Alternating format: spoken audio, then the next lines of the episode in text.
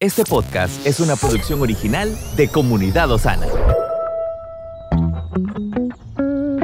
Cada día tiene su propio afán. Pero también hay nuevas misericordias que disfrutar. Hoy es un nuevo día. Muy buenos días familia, qué honor, qué gusto, qué alegría poder llegar hasta donde usted se encuentra. La verdad es que nosotros somos edificados al saber de que este contenido puede estar siendo de bendición para usted.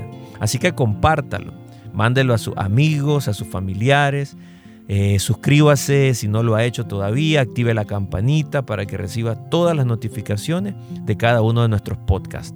Le recuerdo también, si fuera posible, que usted nos califique, porque de esa manera podremos tener mayor alcance y llegaremos a más personas. Nuestra intención es poder ser de bendición y llevar una palabra de reflexión que nos ayude a concentrarnos en la voluntad del Señor.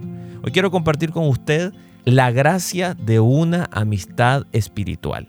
Si a pesar de tener una relación firme con Dios, un buen trabajo, una casa, una buena familia, si no tenemos un amigo con quien compartir una verdadera amistad espiritual, es porque nos hace falta lo esencial.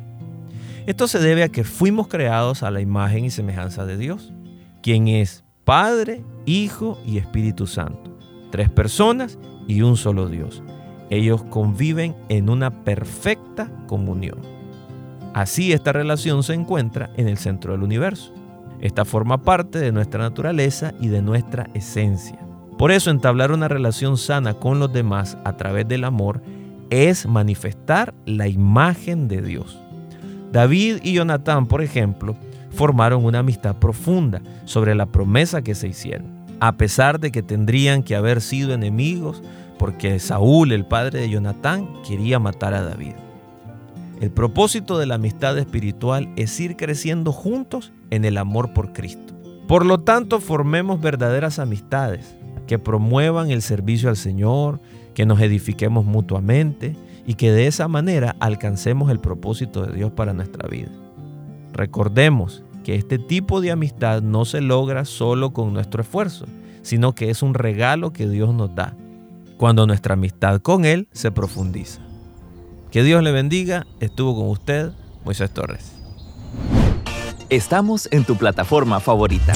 Recuerda que puedes escucharnos en Spotify, Apple Podcast, Amazon Music y Google Podcast. Compártelo y sé de bendición a los demás.